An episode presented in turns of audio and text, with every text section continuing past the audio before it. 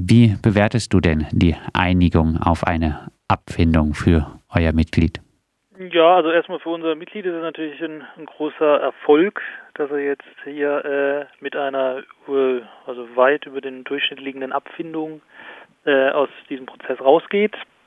Äh, es hilft ihm sicherlich jetzt die Corona-Zeit, jetzt, die jetzt keinen Job hat, äh, ein bisschen zu überbrücken. Das ist auf jeden Fall schon mal für unser äh, Mitglied individuell äh, war das ein sehr gute, ähm, sehr gutes Ergebnis. Stichwort überdurchschnittlich könnte ja auch für andere Entlassene interessant äh, sein. Wie hoch ist denn die ausgehandelte Abfindung? Äh, das sind 500 Euro, die also ähm, deutlich über dem normalen Regelsatz liegt. Aber da schneiden wir auch schon wahrscheinlich jetzt äh, ein anderes interessantes Thema an.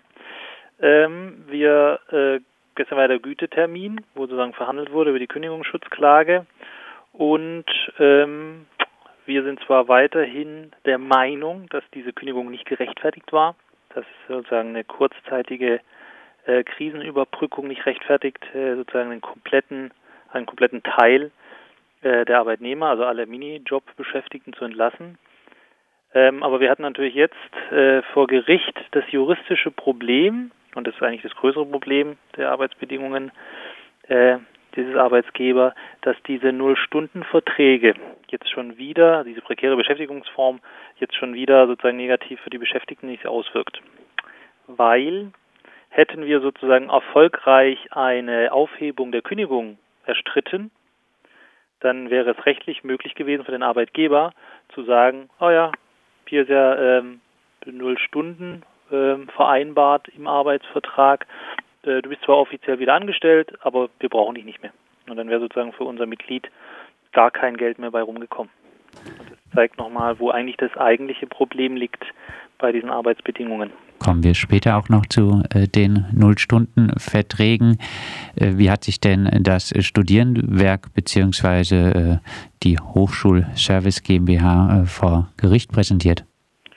Ja, auffällig ist ja, dass Sie da schon mit einer sehr hohen Abfindung äh, sozusagen bereit waren zu zahlen, was ja auch zeigt, dass es auch auf der Gegenseite erhebliche Zweifel an der Rechtmäßigkeit der, ähm, der Kündigung gab. Wäre man sich ganz sicher gewesen, dass es wasserdicht gewesen wäre, hätte man auch einfach sozusagen ein Urteil äh, erzwingen können. Also beim Arbeitsgericht läuft es so, man trifft sich erstmal zum Gütetermin in Anwesenheit des Richters, jeder trägt sein Anliegen vor und ähm, das Gericht schlägt dann einen Vergleich vor, den man sozusagen auf freiwilliger Basis annimmt. Wenn eine Partei sagt, nee, äh, ich nehme den nicht an, dann trifft das Gericht eine eindeutige Entscheidung. Also entweder Kündigung des Rechtens oder sie ist nicht rechtens. Hat denn das Gericht anklingen lassen, wie es entschieden hätte, wenn es äh, keine Einigung gegeben hätte? Ja, wie, wie heißt es auf hoher See und vor Gericht?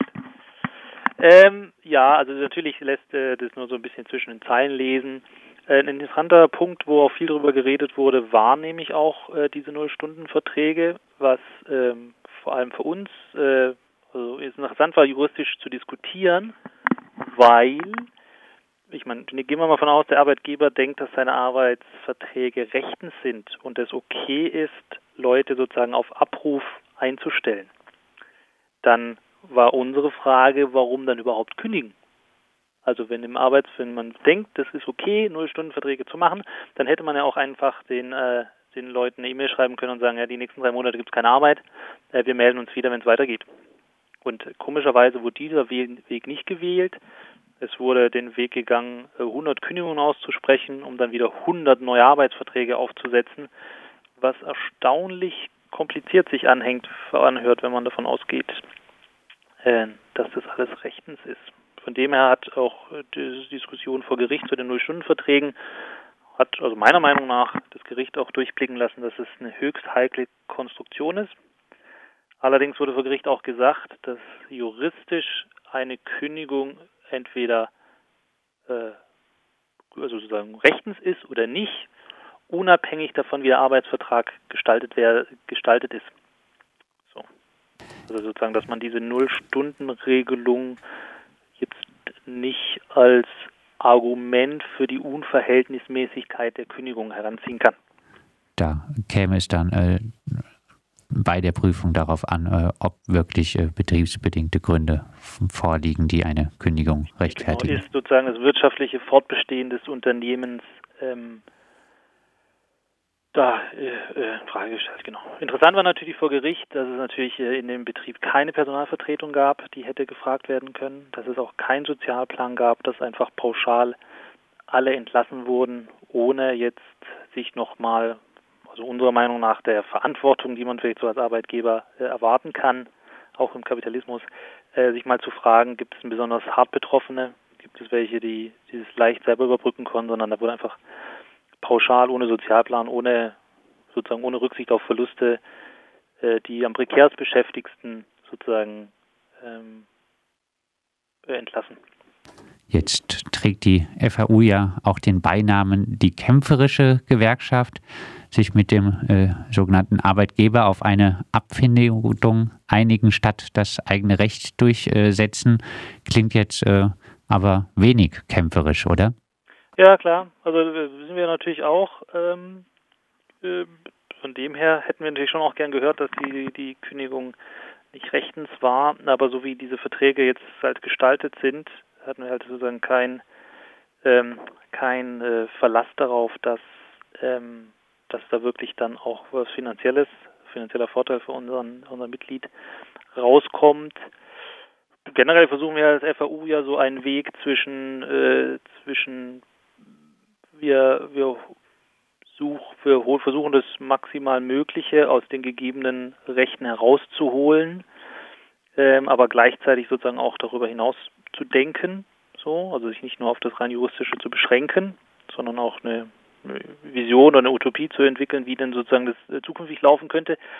Aber im konkreten Fall, ähm, dass jetzt unser äh, unser Mitglied sozusagen jetzt 500 Euro weniger hat, ähm, sozusagen soweit da ist uns sozusagen das, das Ziel einer Gewerkschaft, die Lebens- und Arbeitsbedingungen der Mitglieder zu verbessern, sozusagen wichtiger gewesen, wie jetzt äh, das jetzt sozusagen äh, aus ideologischen Gründen zu Ende zu fechten.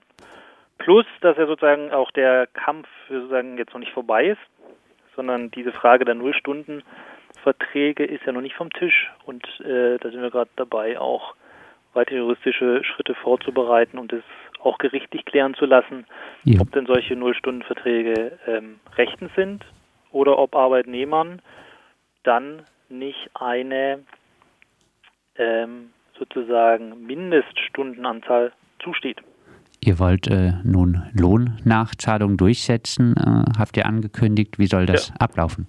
Naja, es gibt im Teilzeitarbeitsgesetz, Paragraph 12, steht explizit drin, dass in einem Arbeitsvertrag, der keine Stunden vereinbart hat, ähm, 20 Stunden pro Woche als vereinbart gilt. Also die Idee ist, wenn man da im Arbeitsvertrag keine Arbeitszeit vereinbart ist, dass dann einfach 20 Stunden pro Woche gilt. Das wären also 80 Stunden im Monat.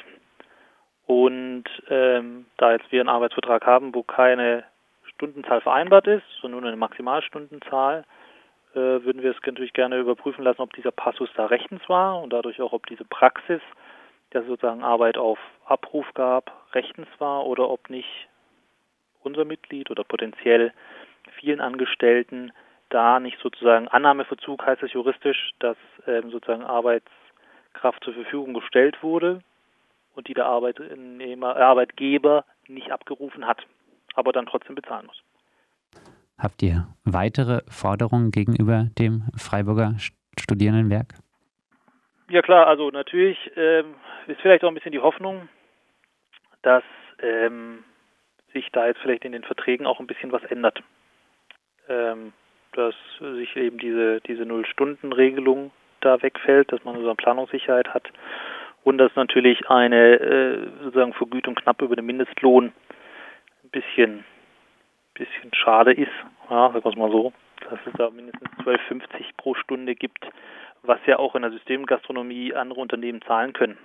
Also warum das, das Studierendenwerk, das ja noch sozusagen auch noch durch Beiträge mitfinanziert wird und auch als äh, gemeinnütziges Unternehmen funktioniert, warum die nicht mehr bezahlen können als McDonalds, ist schon ein bisschen seltsam. Abschließend, was äh, können die Gekündigten äh, die noch Angestellten und auch die Kundinnen des Studierendenwerks tun, um diese Forderungen durchzusetzen, um äh, denen Nachdruck zu verleihen?